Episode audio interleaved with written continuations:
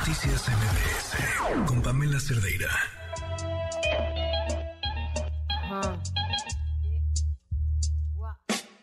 Quisiera tener cosas dulces que escribir, pero. 8 con 36, eso es lo que nos tiene hoy Joan Amable Radio Escucha.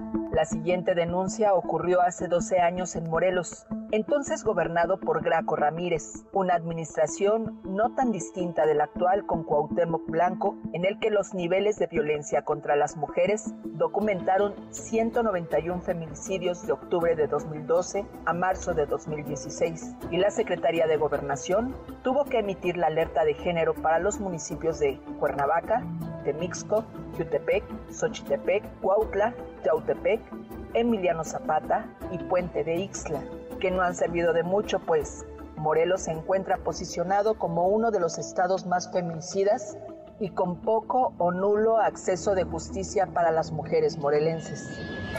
La historia de una joven llamada Vicky tiene que ver con varios delitos.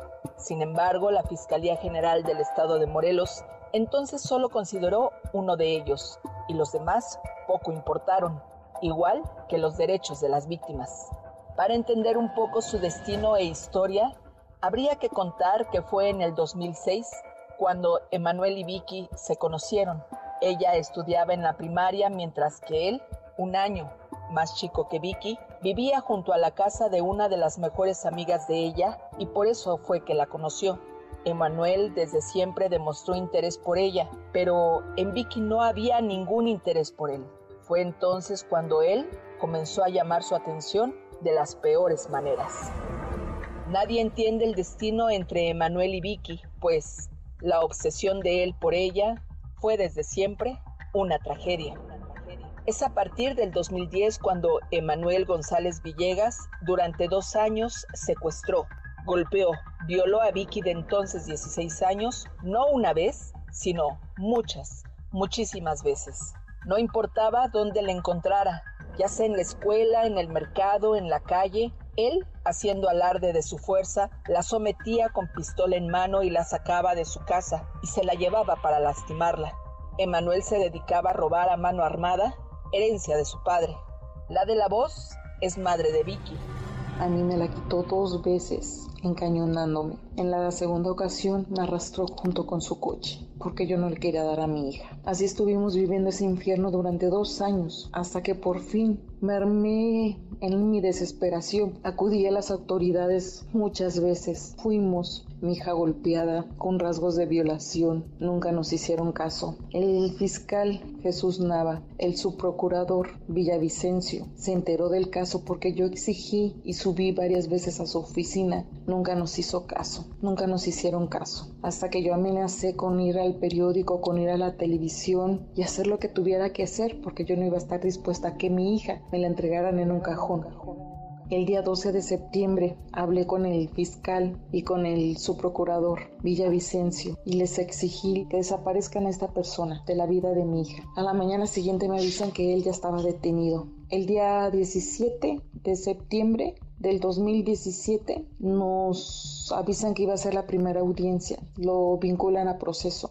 Resulta que el, su procurador Villavicencio fue el mismo, fue el mismo licenciado que llevaba el caso de esta, de esta otra persona. No lo acusaron, no lo procesaron ni por secuestro, ni por intento de asesinato. A mi hija la última vez que me la arrebató, la tuvo tres días secuestrada, la violó, la dio por muerta y la enterró viva. Mi hija como pudo se pudo escapar. Llegó a la casa. Nos presentamos a la a la Procuraduría igual a levantar el acta. Mi hija iba en un estado muy mal, físicamente, psicológicamente, igual, no nos hicieron caso. Este tipo nada más lo, lo procesaron por violación. Le dieron 20 años. Esta mañana, Vicky y su familia fueron citados en los juzgados de Atlacholoaya en Xochitepec, Morelos, porque el juez Ramón Villanueva Uribe tiene que juzgar si lo deja salir de la cárcel o no porque Emanuel ha solicitado su libertad condicionada. Sí, escuchó bien, su libertad condicionada, aun y cuando la psicóloga de la fiscalía dijo que era un sociópata, que no estaba apto para vivir en sociedad. ¿Cómo se puede entender, amable radioescucha, que la justicia en sus leyes no considera el daño tan hondo que causa el simple hecho de la posibilidad de dejar a media sentencia libre a un agresor del calibre de Manuel, un joven que enterró a una mujer viva pensando que estaba muerta, después de secuestrarla, golpearla, violarla. Libre, solo porque él quiere su libertad condicionada. Quiere, claro, puede, la ley eso lo ampara. Es increíble cómo la autoridad jamás consideró el secuestro, la violencia física, el maltrato psicológico y la tentativa de feminicidio, y solo la violación, que ya es grave. Emanuel ha jurado quitarle la vida a Vicky donde la encuentre, con quien la encuentre. La ha amenazado hasta el día de hoy con arrancarle la vida. Emanuel le hace llamadas a los teléfonos que ella cambia constantemente. Le envía mensajes a su Facebook. Vicky es una sobreviviente de feminicidio. ¿Acaso eso no basta para negar esa petición absurda, estúpida, ridícula y darle a ella y a su familia la tranquilidad de que Emanuel nunca más va a regresar por ella? Ojalá que no ocurra nada después de darle su libertad condicionada, una decisión que sería muy mal tomada en este país, que a las víctimas nunca, nunca se les protege. Vicky ha enfrentado todo y es a todas luces una sobreviviente de feminicidio. Que eso no se le olvide a la autoridad, que eso no se nos olvide a nosotros. Tienes una denuncia, escríbeme a periodismo a toda prueba o sígueme en mis redes sociales en Twitter o en Facebook como arroba Joali Reselis.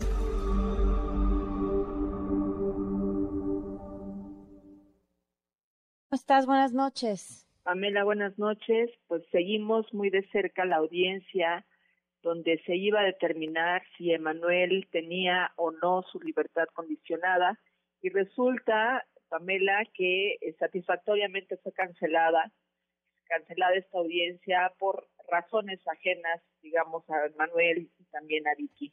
Eh, sin embargo, hay nueva fecha en dos meses, una nueva fecha, un nuevo horario, en donde sigue latente la posibilidad de que él, a 10 años de esta sentencia que obtuvo por el delito de violación, más no por la tentativa de feminicidio, ni tampoco eh, el secuestro, ni tampoco eh, la violencia, ni psicológica ni física.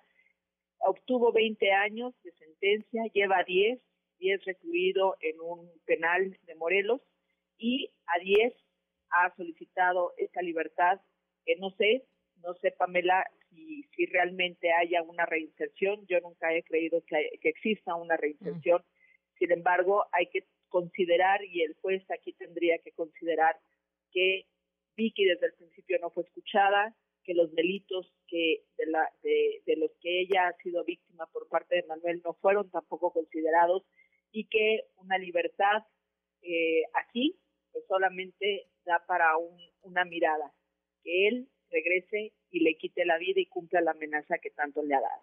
Híjole, híjole, no, no, no, no, qué historia de terror, porque además ¿Cuántas historias no hemos escuchado así, donde se advirtió, donde se dijo, donde se habló, donde se denunció y sabemos cómo acaban, Jolie?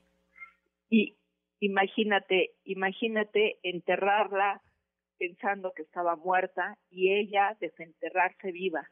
La angustia que eso ha de haber provocado en ella, eh, eh, cómo llegó a su casa, eh, eh, la desorientación que tenía en ese momento y que llegara a una fiscalía donde quienes la atendieron no consideraron los delitos a los que ella en su momento denunció.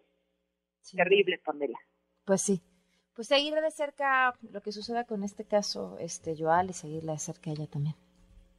Claro que sí, Pamela. Muy buenas noches. Noticias MBS